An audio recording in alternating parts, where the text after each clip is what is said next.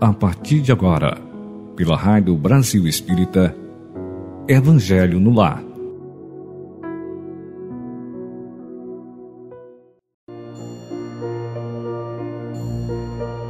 Olá, amigos ouvintes da Rádio Brasil Espírita. Bom dia, boa tarde, boa noite, onde quer que vocês estejam. É com imensa alegria que aqui nos encontramos para mais um Evangelho no Lar onde convidamos Jesus e os bons espíritos a participarem conosco deste banquete de luz e bênçãos.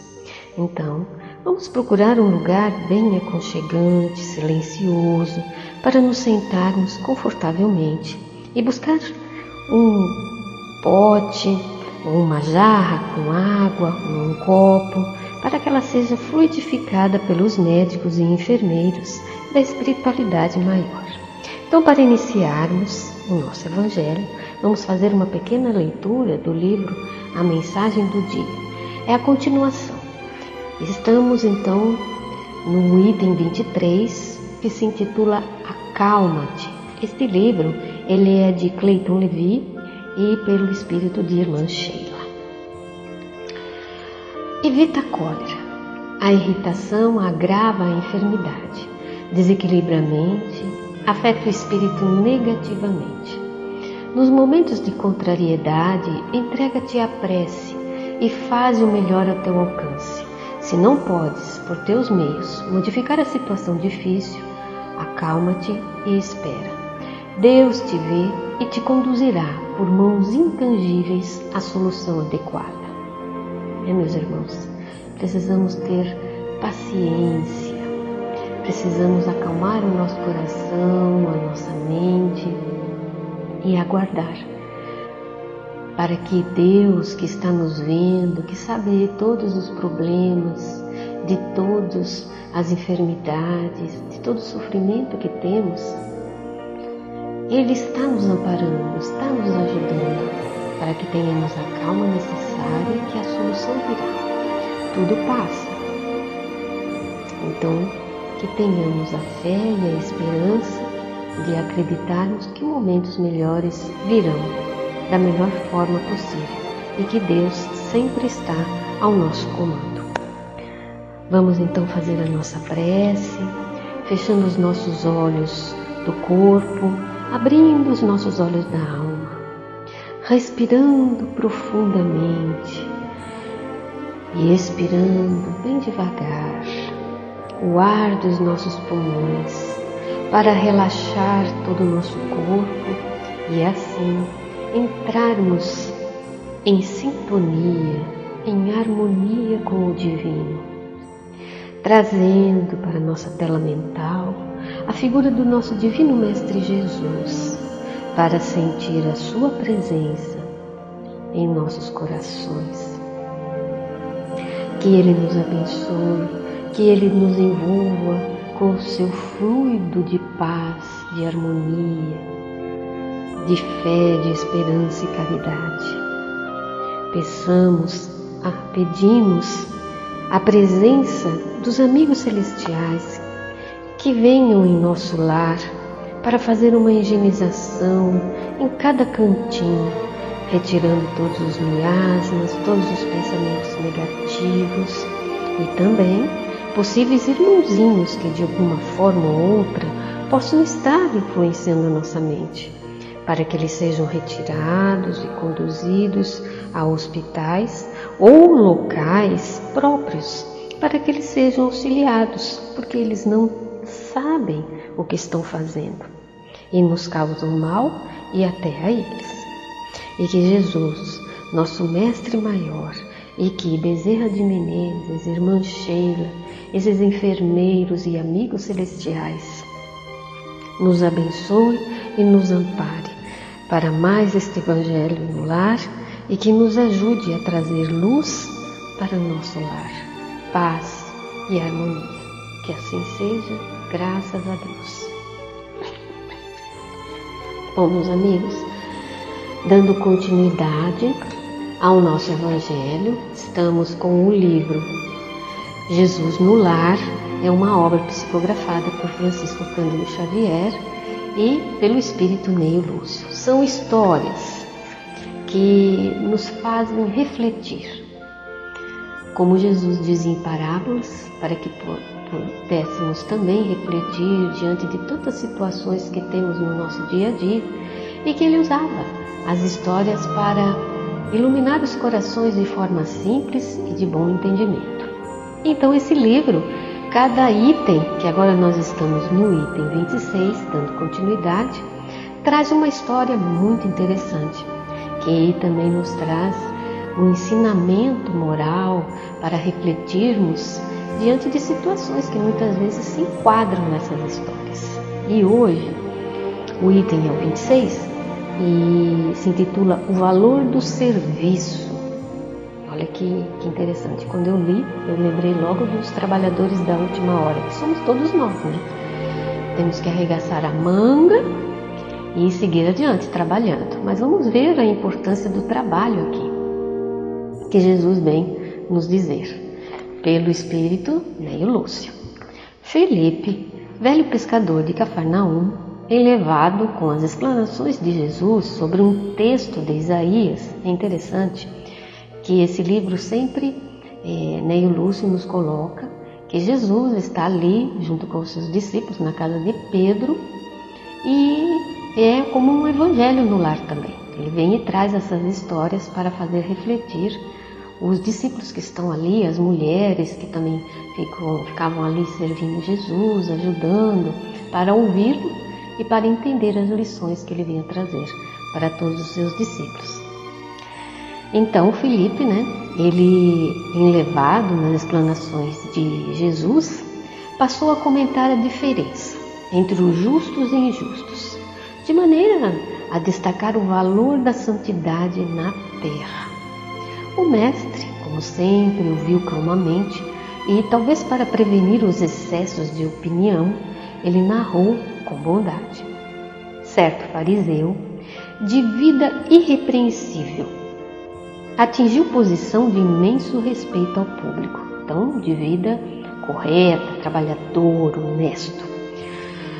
Passava dias inteiros no templo, entre orações e jejum, jejuns incessantes. Conhecia a lei como ninguém, estudioso também. Conhecia a lei como ninguém, desde Moisés aos últimos profetas decorara os mais importantes textos da revelação.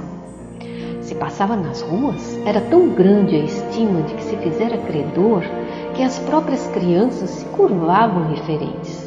Então era um senhor muito poderoso, estudioso, trabalhador. Consagrara-se ao Santo dos Santos e fazia vida perfeita entre os pecadores da época. Alimentava-se frugalmente, vestia túnica sem mancha e abstinha-se de falar com toda pessoa considerada impura.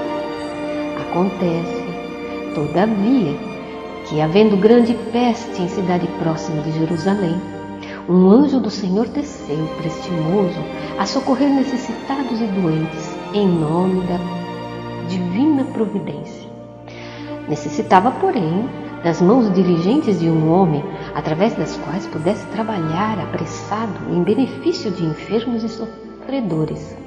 É interessante, meus irmãos, que a espiritualidade amiga, eles precisam de mãos trabalhadoras, caridosas, para que façam mais em favor dos necessitados. Somos todos nós, né? Então, esse anjo ele lembrou-se de recorrer ao santo fariseu Sabemos que fariseus eram aqueles estudiosos né, da época de Jesus, é, conhecedores lá do templo, conhecido na corte celeste por seus reiterados votos de perfeição espiritual. Então é aquela aquela pessoa que orava, que jejuava, que era disciplinado, que fazia tudo direitinho lá no templo.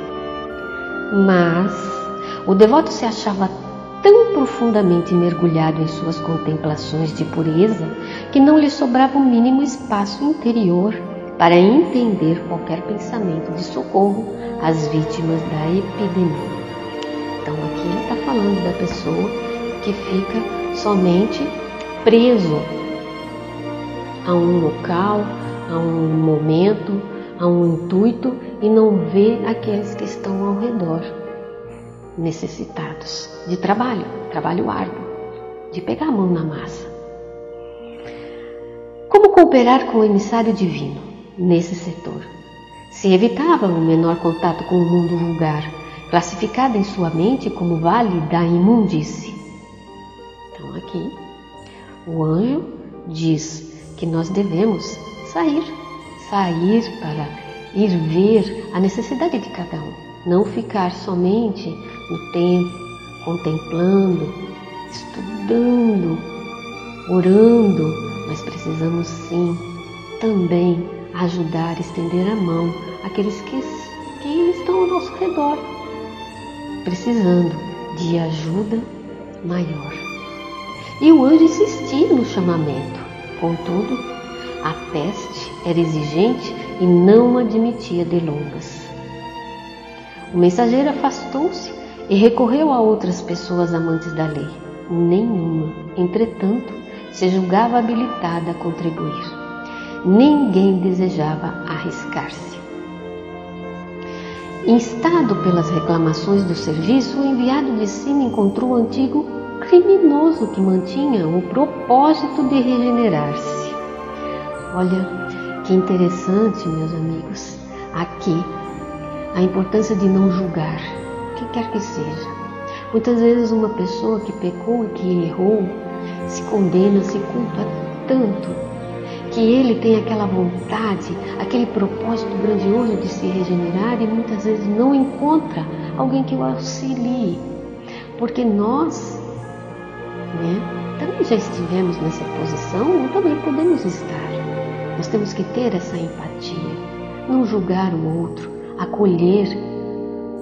E o anjo foi procurar quem? Diante de todos aqueles que estudavam, que sabiam a lei de cor, que orava, que estava ali estudioso, trabalhando dentro do templo, foi encontrar em alguém lá fora para nesse trabalho árduo que era a peste. Através dos fios invisíveis do pensamento, porque a espiritualidade amiga, através do pensamento, é que nos mandam mensagens. Olha, olhos para ver e ouvidos para ouvir. Quando silenciamos a nossa alma Através da prece, nós ouvimos os mensageiros e eles nos dão missões, grandes ou pequenas, dependendo de quanto a gente consegue carregar. Mas ele fala conosco e eles nos induz. Convidou-o a segui-lo e o velho ladrão, sinceramente transformado, não hesitou. Olha, meus amigos, a importância do refletir, do silenciar e olhar o outro como nosso irmão fez, como nós já fizemos, ou que por um momento de insensatez nós também podemos ainda fazer, não sabemos. A nossa vida, cada dia, é uma história que nós construímos e não sabemos o que, que acontece conosco, a nossa situação do momento. Mas esse irmão, ele sinceramente foi tocado e se transformou e ele queria ajudar de todas as formas. E ele obedeceu ao doce constrangimento e voltou-se sem demora, com a espontaneidade da cooperação robusta e legítima ao ministério do socorro e da salvação. Se a gente olha, meus irmãos, aonde a gente menos espera que vai haver ajuda, ali a gente vai obter. Não vamos julgar aqui, está bem explícito. Nunca julgar ninguém. Sempre socorrer e dar um voto de confiança, como aqui. O anjo do Senhor foi buscar todos, todas as pessoas e somente esse irmão que caiu, mas que quis, de fé e de vontade, de força de vontade grandiosa e de um propósito de se regenerar, foi o que ajudou o anjo. Enterrou cadáveres em sepultos, improvisou remédios adequados à situação, olha o que ele fez. Semeou o bom ânimo, aliviou os aflitos, renovou a coragem dos enfermos, libertou inúmeras criancinhas ameaçadas pelo mal, criou serviços de consolação e esperança e, com isso, conquistou sólidas amizades no céu, adiantando-se de surpreendente maneira no caminho do paraíso. Olha que prestigioso os presentes registraram uma pequena história entre a admiração e o desapontamento. E porque ninguém interferisse, o Senhor comentou em seguida um longo intervalo. A virtude é sempre grande e venerável, mas não há de cristalizar-se a maneira de joia rara sem proveito. Então é importante, meus irmãos, que tenhamos virtude. Sim, ela é grande, ela é venerável, mas essa virtude não tem que ficar crisolada, não tem que ficar fechada como numa redoma de vidro e não pode ser tocada. Se o amor, continua Jesus, cobre a multidão dos pecados, o serviço santificante que nele se inspira pode dar aos pecadores convertidos ao bem a companhia dos anjos, antes que os justos ociosos possam desfrutar o celeste convívio. E aí, reparando Jesus que os ouvintes se retraíam no grande silêncio, o Senhor encerrou o culto doméstico da Boa Nova a fim de que o repouso trouxesse aos companheiros multiplicadas bênçãos de paz e meditação sob o firmamento pontilhado de luz. Nessa história, Jesus deixou ali um pontinho para que todos refletissem, não julgar o outro, dar sempre um voto de confiança e que eles que se alguns se julgassem o sabedor, porque estavam com Jesus, porque estavam ali tendo o conhecimento que Jesus trazia para eles, Jesus fez com que eles refletissem. Que é importante ter a virtude, ter o conhecimento, orar, jejuar, estar no templo ajudando, mas é muito mais arregaçar a manga e praticar a caridade com o nosso próximo, perdoar, confiar e trabalhar no bem dos nossos irmãos porque nós estamos aqui nessa terra, meus irmãos, para trabalhar na vinha de Deus, para ajudá-lo nessa sua obra. E aí, procurando no Evangelho segundo o Espiritismo, nós vamos lá na, no capítulo 20, que ele fala sobre os trabalhadores da última hora. Todos nós somos os trabalhadores da última hora. Todos nós estamos aqui para sermos as mãos dos anjos celestiais. Tivemos oportunidades ímpar, infelizmente, nesta pandemia que ocorreu e que ainda ela está entre nós. Quantas possibilidades de ajuda, de respeito ao próximo, porque um dependia do outro, um depende do outro. Né? Então nós somos esses obreiros da última hora. E ele tem aqui no item 5 que nos traz o título Os Obreiros do Senhor, que diz assim: Ditosos, ditosos serão os que houverem trabalhado no campo do Senhor com desinteresse e sem outro móvel senão a caridade, que é o que ele fala na história. Não ter interesse nenhum, ajudar, tendo a caridade de auxílio aos nossos irmãos. Seus dias de trabalho, diz aqui, que quem nos dá essa mensagem é o Espírito de Verdade, em Paris, de 1862. Ele continua aqui. Seus dias de trabalho serão pagos pelo cêntuplo do que tiverem esperado. Ditosos os que hajam dito aos seus irmãos: Trabalhemos juntos e unamos os nossos esforços, a fim de que o Senhor, ao chegar, encontre acabada a obra. Porquanto o Senhor lhes dirá: Vinde a mim, vós que sois bons servidores, vós que soubeste impor silêncio aos vossos ciúmes e às vossas discórdias, a fim de que daí não viesse dano para a obra. Então nós vemos, meus irmãos, o quanto os nossos irmãos da saúde, enfermeiros, médicos, trabalharam incansavelmente para nos ajudar, para ajudar os irmãos da caminhada Irmãos que, que sofreram estafas, depressão, ansiedade, passaram por mil, mil sofrimento. Quantos irmãos eles viram voltar à pátria espiritual e estavam ali, ajudando, amparando, e estão até hoje. Irmãos que pela ciência trabalharam incansavelmente para achar a cura dessa pandemia, através das vacinas, que graças a Deus chegaram até nós. Então, imensos trabalhadores, muitos trabalhadores que no silêncio trabalham sem a gente saber, estão ali, arregaçando a manga e trabalhando em nome do Senhor, fazendo a caridade. E, e a ajuda, ela vem de todos os lados.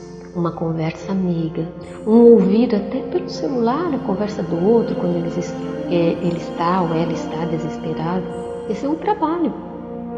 É um tempo de amor que damos para o outro, para ouvir, porque das vezes o outro irmão só precisa desabafar. Aí ele se sente mais tranquilo, ele consegue, através das suas próprias palavras, refletir no que ele venha fazer ou deixar de fazer. Olha a importância desse trabalho que a espiritualidade amiga nos coloca na mão. Para que trabalhemos, fazemos jus a esses que são os trabalhadores da última hora. E Deus procede nesse momento ao senso dos seus servidores fiéis e já marcou com o dedo aqueles cujo devotamento é apenas aparente, que é o que fala a história. De Deus, Deus sabe aqueles cujo devotamento dele é só aparente, a fim de que não usurpem o salário dos servidores animosos. Pois aos que não recuarem diante de suas tarefas é que ele vai confiar os postos mais difíceis na grande obra da regeneração pelo espiritismo. Cumprir-se-ão essas palavras. Os primeiros serão os últimos, e os últimos serão os primeiros no reino dos céus. Então, quem nos traz essa mensagem é o Espírito da Verdade no Evangelho. Também, analisando o trabalho, da importância do trabalho, nós vamos lá no livro Consolador, que é uma obra de Francisco Cândido Xavier, e que Emmanuel nos responde aqui. Faz a pergunta como iniciar o trabalho de iluminação, então, da nossa própria alma? Porque para que nós possamos entender da importância do não julgar, da importância de arregaçar as mangas e trabalhar, mas saber como trabalhar, o que, que eu preciso primeiramente fazer? E então, aqui na questão 230, no livro Consolador, né, perguntam: como iniciar o trabalho dessa iluminação da nossa própria alma? Esse é o primeiro trabalho que nós devemos fazer. E Emmanuel responde: esse esforço individual deve começar com o autodomínio, com a disciplina dos sentimentos egoísticos e inferiores, com o trabalho silencioso da criatura por exterminar as próprias paixões. O conhecimento é a porta amiga que nos conduzirá aos raciocínios mais puros, porquanto na reforma definitiva de nosso íntimo é indispensável o golpe da ação própria, no sentido de modelarmos o nosso santuário interior na sagrada iluminação da vida. Olha a importância também do nosso trabalho interior.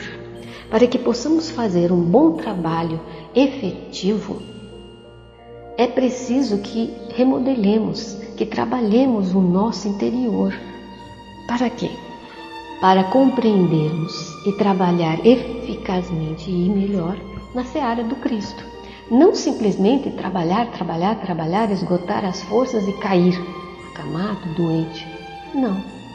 Saber como fazer é trabalhar o nosso interior através de ânimo, de força de vontade, de estudo constante, de prece, para chamar esses benfeitores amigos para nos intuir, para nos dar força, para nos ajudar a termos esperança, fé, perseverança e assim conseguirmos a boa luta.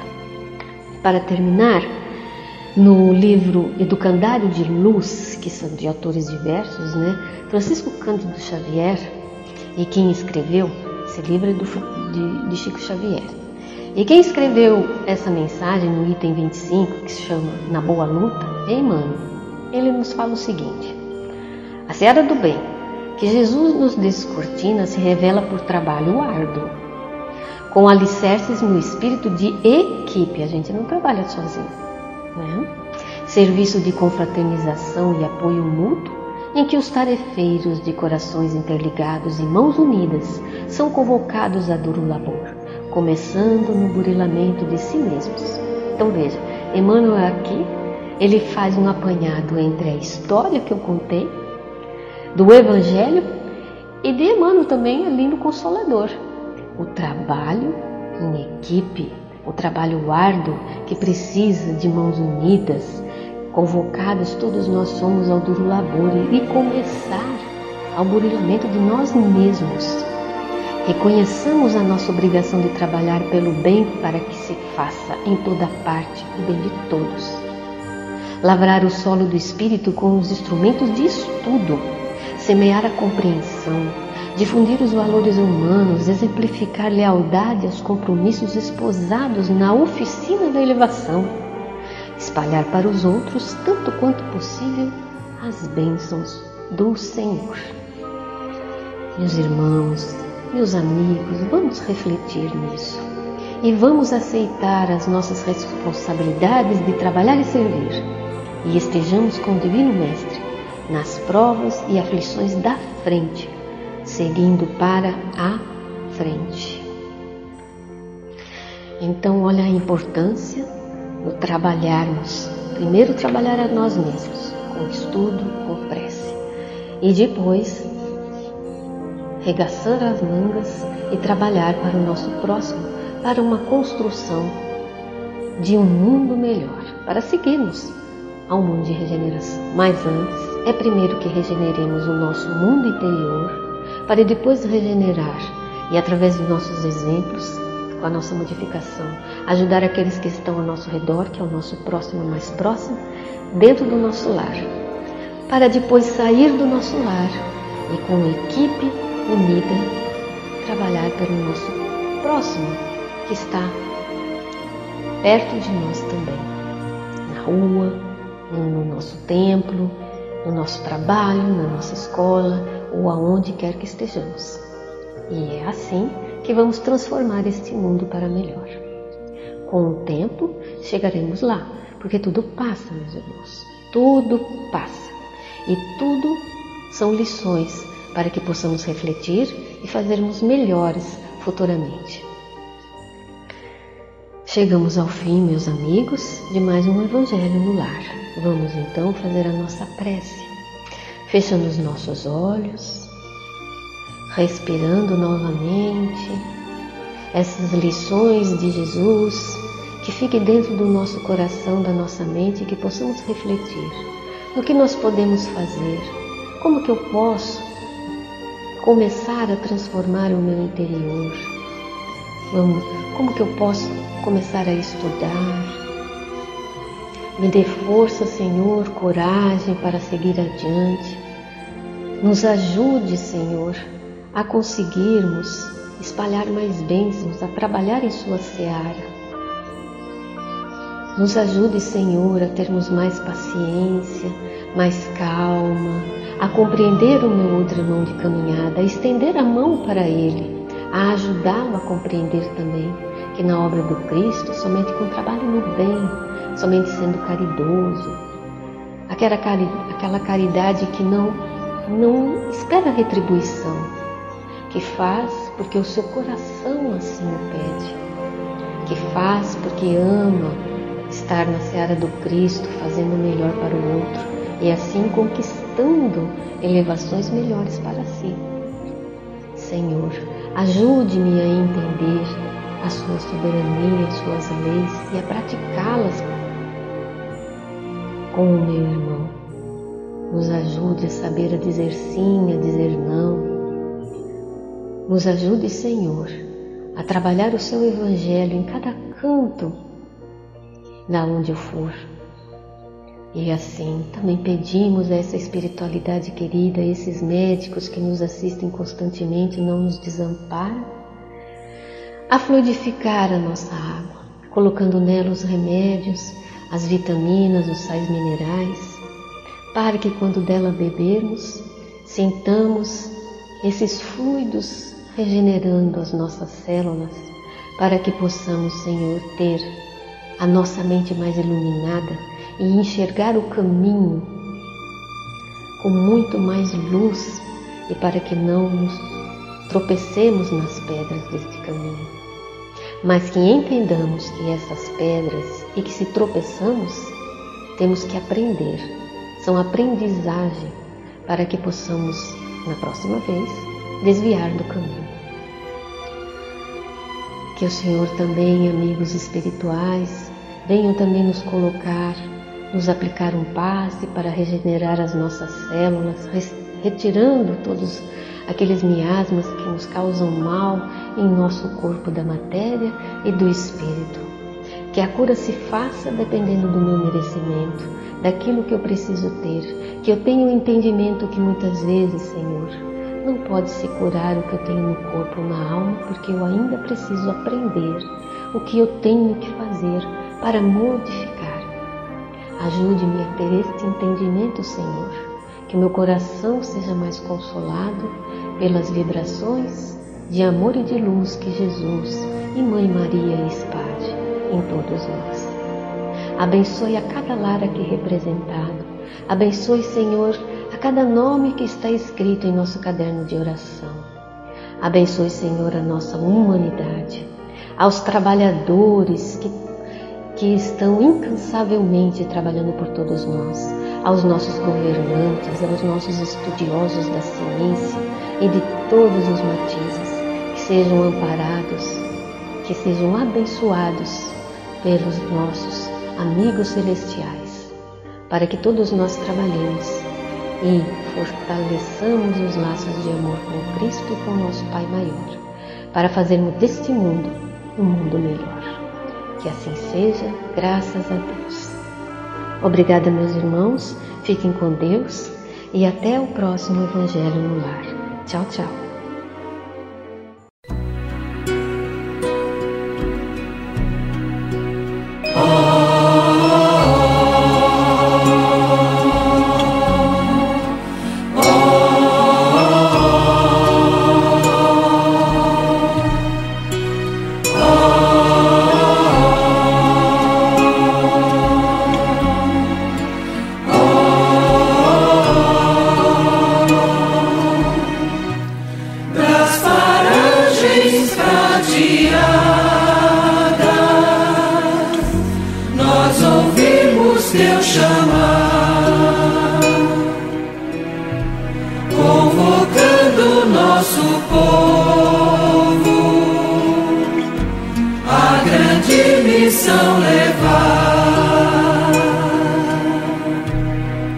Oh, o Ismael.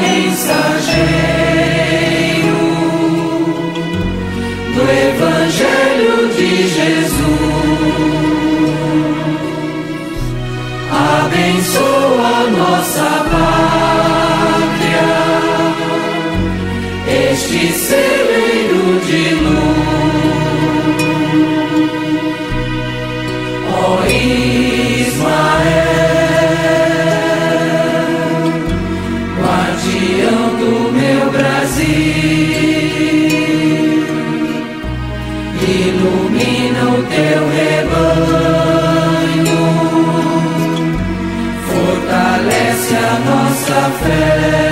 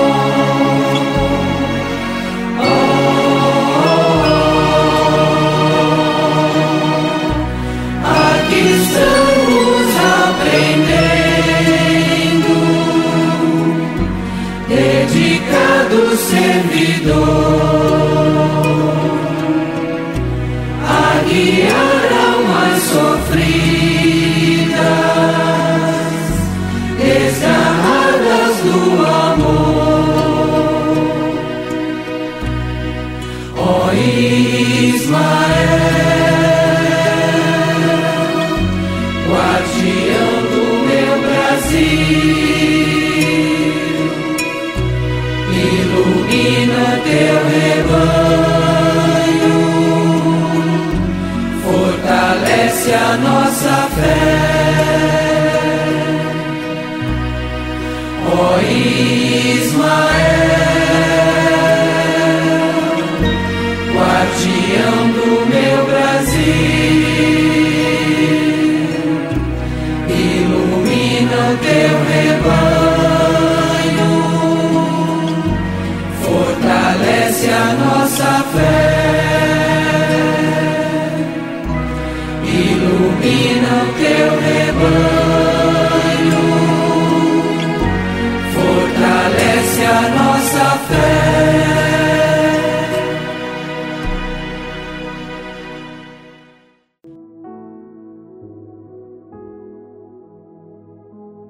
Você escutou pela Rádio Brasil Espírita Evangelho no Lar